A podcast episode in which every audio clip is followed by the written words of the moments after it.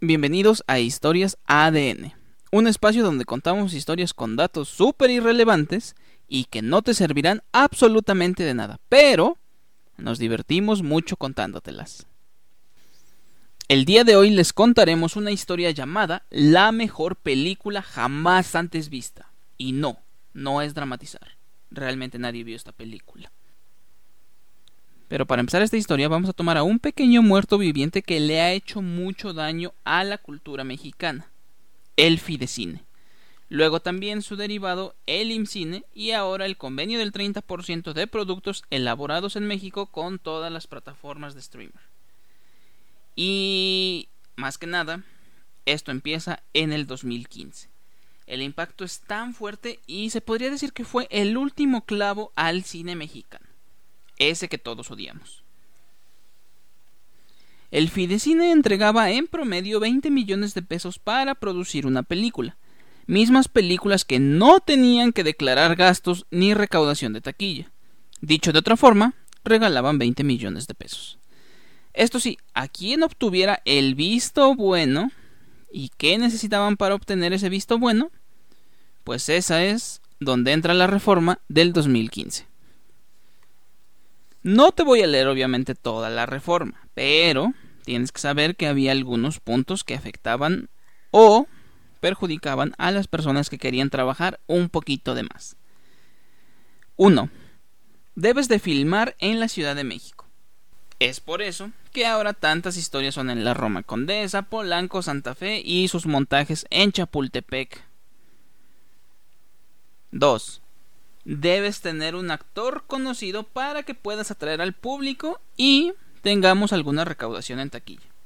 Conocido, dícese como un millón de seguidores en Instagram.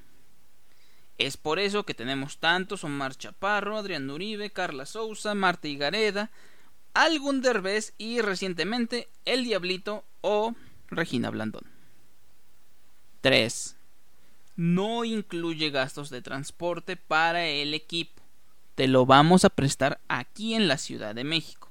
Por lo cual, siempre será mejor que grabes aquí y lo rellenes con alguna toma aérea genérica de la Ciudad de México. Y aquí viene el cuarto punto que va a ser el que se desarrolle esta historia. Una vez entregado el largometraje, la comisión, el IMCINE, decidirá en qué fecha será exhibida tu película. Eso puede ser solo en un festival de cine o incluso en alguna cineteca de provincia. Dichos todos estos problemas, estoy seguro que de 2015 para la fecha te has preguntado, ¿qué buena película mexicana ha salido? Pues te voy a hablar hoy de una. Sueño en otro idioma de Ernesto Contreras. Una película maravillosa donde nos narra la historia de Martín, un joven lingüista que quiere conservar una lengua indígena llamada sicril, misma lengua que actualmente solo es hablada por tres personas, tres ancianos, dos hombres y una mujer. Sin embargo, estos dos hombres están peleados, que no se pueden ver ni en pintura. De modo que la interlocutora entre ambos dos es la mujer. Pero para los 10 minutos de la película la mujer fallece. Y al suceder esto, la lengua puede parecer extinta, ya que no se pueden comunicar entre ellos. Y seguimos un viaje a través del tiempo para descubrir cuál fue la razón para que Isauro y Evaristo se estén peleados por más de 50 años. Sí, esta película fue grabada en una comunidad muy alejada en el estado de Veracruz, con ningún actor de reconocimiento y utilizaron cámaras proporcionadas por la Universidad de Veracruz. Todo parecía perfecto para tener una increíble película.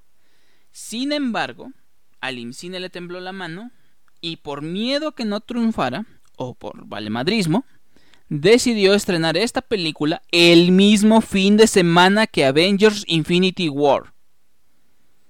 Ahí fue donde se pudrió el rancho los cines estuvieron llenos para ver la mejor película del MCU. De modo que si alguien vio esta película en salas, tiene solo dos variantes. o iba a ver Infinity War y no alcanzó boletos y te tuviste que conformar con esto, o eres un mamador de cine profesional. Al final, esta película no recaudó ni un millón de pesos en taquilla, pero su reconocimiento llegó después de todo el fenómeno de la MCU. La película fue nominada a 16 premios Ariel y ganó los mejores. Mejor película, mejor actor, mejor fotografía, mejor guion y no ganó dirección porque Ernesto no quiso contender. Y sí, ahí fue donde un poco más de personas volteamos a ver esta película y fuimos a verla a la cineteca más cercana. Una vez vista, fue un abrazo del cine mexicano diciendo, no queremos morir, queremos contar historias. No vinimos solo por esos 20 millones. Y lo más bonito es que no fue solo un golpe de suerte. Cuatro años después, este mismo director nos ofreció otra joya del cine mexicano contemporáneo. Cosas imposibles.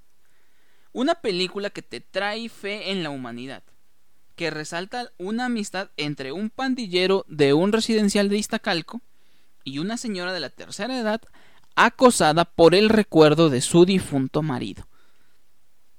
Cosas importantes de esta película es la actriz Ana Velázquez demuestra que hubo dirección de casting. Tiene una de las mejores actuaciones que se ha hecho en los últimos años del cine mexicano.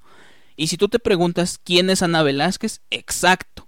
Lo hacen tan bien que si tú eres un fan casual, si no te fijas en personajes, en diseños, no sabes que esta persona, años atrás, era una monjita llorándole sus problemas en doble sentido a un padrecito. Exacto, Chabela.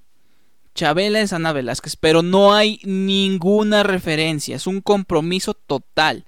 Nos demuestra que hay posibilidad de interpretar a un personaje de actores que a veces encasillan tanto en un solo papel. Benny Emanuel, por otra parte, nos da una actuación increíble y lo más bonito de las películas de Ernesto Contreras es que se sale del esquema de película mexicana, que casi todas tienen un final triste. No, Ernesto Contreras sabe contar grandes historias y les pone finales hermosos. Ya sea en sueño en otro idioma, que no te podría contar la trama porque es una joya, pero sí puedo decir que hay otra película de ese mismo año que gracias a esa película tenemos un actor súper sobrevalorado y tiene el mismo concepto. Y actualmente sacó una segunda parte, o bueno, la va a sacar, solamente tenemos el libro. Y puedo asegurarte que es por culpa de la joya que hizo Ernesto Contreras. Dentro de unos años, este hombre va a estar en Hollywood, va a estar dirigiendo, va a estar a la par de Cuarón, Iñárritu o del Toro porque tiene ideas frescas, porque tiene ganas, porque tiene la visualización y la habilidad de contar historias con lo que hay en el territorio mexicano. Así que te recomiendo ver estas dos películas. Sí, siempre nos quejamos del cine mexicano y sí, está secuestrado por personas que le quitan cada vez más la capacidad de creatividad o de desarrollo. Pero no por eso le cierres la puerta hay hombres como Ernesto Contreras que te pueden regalar una de estas joyas de vez en cuando. Y sí, es una persona súper infravalorada. Te recomiendo que sigas tu trabajo. Te recomiendo que veas buen cine mexicano porque aquí tenemos al primer gran representante del nuevo cine mexicano.